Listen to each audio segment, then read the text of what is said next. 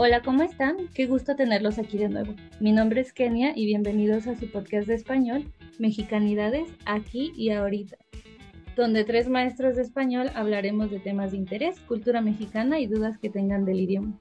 En este episodio queremos comparar el costo de vida, cómo ha aumentado en los últimos años y en qué aspectos de nuestra vida lo hemos notado en Oaxaca. Así que vamos a empezar.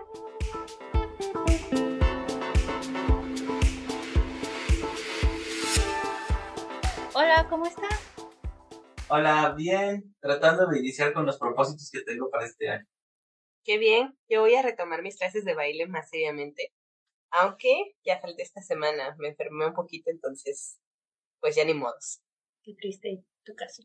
¿Tú tienes propósitos para este año nuevo, Kenia? Sí. Un propósito importante sería poder organizar mi tiempo. Organizarlo mejor hacer más yoga. Siento que estoy perdiendo mi flexibilidad comparada con el año pasado y una que otra cosilla. ¿Y tú, Kike? Yo retomé la actividad física en las mañanas y como un golpe de suerte acaban de abrir un gimnasio en la esquina de mi casa. Así que tomaré eso como una señal del destino y comenzaré a hacer ejercicio. Oye, está súper bien. Ya te preguntaré si sí estás yendo o no. Sí, pero pues al parecer está muy bien. Pues bueno, Espero que todos cumplamos nuestros propósitos de este año. Sin embargo, pasemos al tema de hoy. Hablando de cosas de adultos y pláticas, hace unos días mientras tomábamos un café nos pusimos a hablar de precios y costo de vida, así que nos pareció importante platicarles sobre los cambios que percibimos en las vidas de estudiantes felices y el costo de vida ahora como adultos responsables y estresados. ah, sí, los muy buenos viejos días cuando no nos preocupábamos por los intereses de las tarjetas de crédito, aunque a mí no me aprueben las tarjetas. Ay, qué triste. Pues bueno, yo no me preocupo por los intereses, pero sí que entiendes la sorpresa al pagar el súper. Como que compraste seis cosas y son mil pesos. O sea, como cincuenta dólares más o menos. Súper triste, pero te entiendo. ¿Han cambiado los precios de los artículos que compraban cuando empezaron a trabajar y ahora, chicos? Sí, me acuerdo que mi mamá compraba un carrito lleno y eran mil pesos y ahorita son seis objetos y es el mismo precio. Sí, ni mucho. Ustedes saben que soy fanático del atún. Y si recuerdan sus visitas a mi cuarto de estudiantes, saben que yo acostumbro comprar latas dobles de atún. Ah, de las grandes. ¿no? Pues precisamente por eso recuerdo perfecto que el costo de esas latas era máximo de 20 pesos, dependiendo de la marca, claro. ¿Y ahora cuánto cuesta? La más barata ahora cuesta 40 pesos. El precio técnicamente se duplicó en ¿Qué? Bueno, también cuando éramos pequeños, cuando teníamos entre 7 u 8 años, los doritos costaban 3 pesos. Y bueno, esto tiene que ver con la inflación y en teoría los precios han aumentado paulatinamente. Pero ¿Hay algo que, según ustedes, ahora es mucho más caro que antes y no solo por la inflación? Sí, la comida en general, especialmente en los restaurantes y los cafés en el centro. Oh, sí. ¿Recuerdas cuánto costaba la comida corrida en los lugares donde íbamos en la universidad? Eran 35 pesos. ¿Cuánto costarán ahora? ¿Ustedes saben?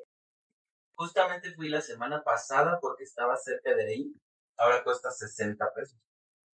Tengo una pregunta para Kere. ¿Notas alguna diferencia entre el costo de vida en el norte del país y Oaxaca? La notaba, pero ahora siento que está igual de caro, o incluso más. La renta de un departamento en una zona tranquila está más o menos en 500 dólares al mes.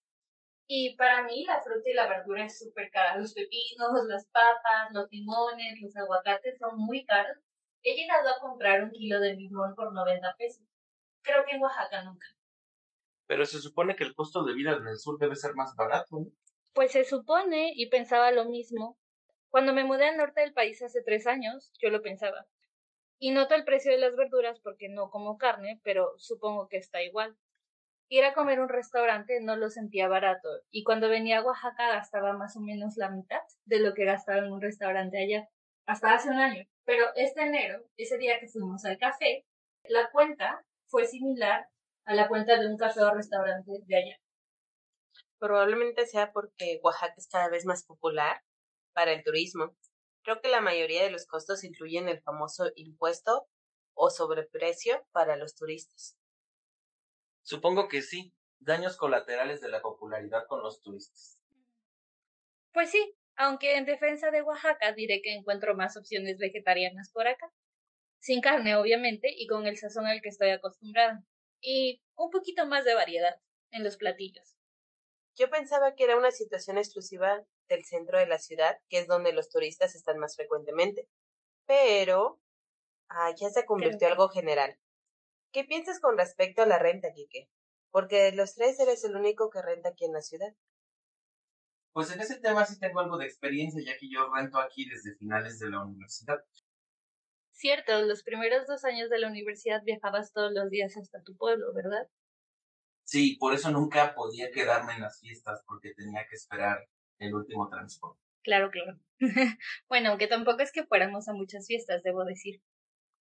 Ok, si hablamos de las rentas para estudiantes, es decir, habitaciones, con todos los servicios, debo decir que el precio se incrementó mucho. Recuerdo que yo pagaba 1.200 pesos la primera vez que renté un espacio cerca de la universidad. Ay, sí, recuerdo que caminábamos todos los días a tu cuarto y estaba cerca, cerca. ¿Cuánto crees que cueste ahora? Para lugares del mismo estilo, ahora el costo está entre 2.500 y 3.000 pesos. No manches, ¿y será algo costeable para los estudiantes vivir cerca de la universidad en estos tiempos? Tengo algunos alumnos que tienen la necesidad de rentar porque no son originarios de la ciudad, pero buscaron espacios muy lejos de la universidad, aunque no estoy segura de si rentan habitaciones o departamentos. Algunos deben tomar un autobús y viajar por casi una hora para llegar a la escuela. Sí, cierto. A veces no es ni siquiera la distancia, porque siento que en kilómetros yo personalmente no vivía lejos de la universidad, pero muchas veces el problema es el tráfico es debido al tráfico, ya que en realidad Oaxaca es una ciudad pequeña. Sí, y estos estudiantes viven casi en las afueras de la ciudad. Y bueno, al costo de la renta le suman el transporte y otras necesidades.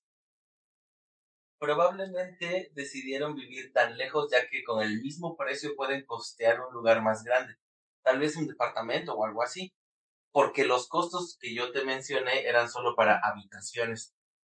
Entonces, esos costos son para estudiantes en espacios pequeños. Supongo que para los adultos estresados como nosotros la renta es incluso más cara, porque no todos se sentirán cómodos con solo tener un cuarto, querrán algunas otras amenidades, ¿no?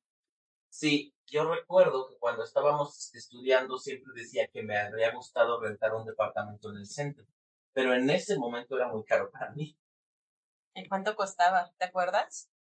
En ese momento eran más o menos 3.500 o 4.000 pesos. No era una opción para mí en ese momento. ¿Y ahora? Pues con el boom de Airbnb en Oaxaca continúa siendo incosteable, por lo menos para mí. ¿Y ahora cuáles serían los costos? Ahora, la media de un departamento básico tipo estudio es de 10 mil pesos mensuales. Si hablamos del precio para mexicanos, porque el mismo departamento para un turista probablemente costará entre 15 y 20 mil pesos mensuales. Ah, y claro que en eso hay que considerar que tal vez en dólares parece poco, pero el salario mínimo en México es de 248 pesos por día de trabajo, que en dólares serían como 15 dólares. Entonces, si consideramos que el costo en dólares de un departamento es de 600, por ejemplo, pues mi sueño de un departamento en el centro por ahora resulta impagable. Qué triste. Bien dramático. Pues podríamos decir que sí y no. Es un poco triste pensar que hay personas que cada vez más tienen que buscar lugares más alejados del centro de la ciudad para vivir, y que, como dices, pagar una renta de 600 dólares parece imposible.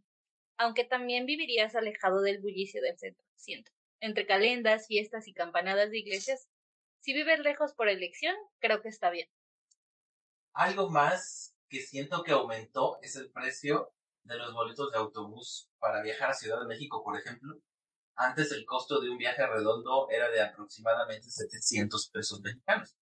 Ahora, un boleto de ida solamente cuesta 900 pesos. Ay, sí, no manches. Una vez encontré un boleto en súper, súper oferta para viajar a Veracruz en un autobús de lujo por menos de 500 pesos hace como 5 años, pero no ha vuelto a pasar. Fue un golpe de suerte, incluso para ese momento. Y ahorita dudo que vuelva a ocurrir. Sí, y también viajar a Oaxaca se ha vuelto muy caro. Me parece inaudito pensar que el año pasado viajar en avión desde Monterrey era mucho más barato. Incluso en diciembre pagué un vuelo redondo o viaje redondo a Cancún por menos de dos mil pesos o cien dólares.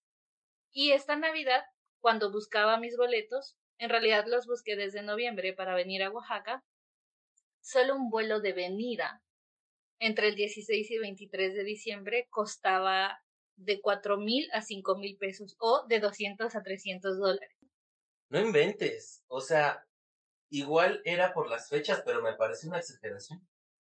De hecho, le pasó lo mismo a mi hermano. Entonces, mi hermano pensaba no viajar.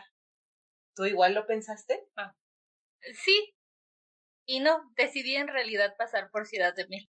Viajé en autobús y fui a dar una vuelta y a visitar gente bonita. ¿Cuánto tiempo hiciste?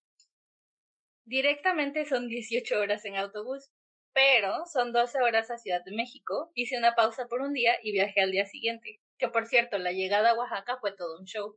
No había boletos, el autobús se quedó sin gasolina casi cerca de la entrada de Oaxaca, en fin. ¿Una historia para un siguiente episodio? Tal vez sí, o un story time corto. Bueno, como de costumbre, muchísimas gracias por acompañarnos hasta el final. Kike, Sayu. Hasta la próxima. Hasta pronto. ¿En sus países también les ha aumentado el costo de vida? Sí, cuéntenos. Nos oímos pronto.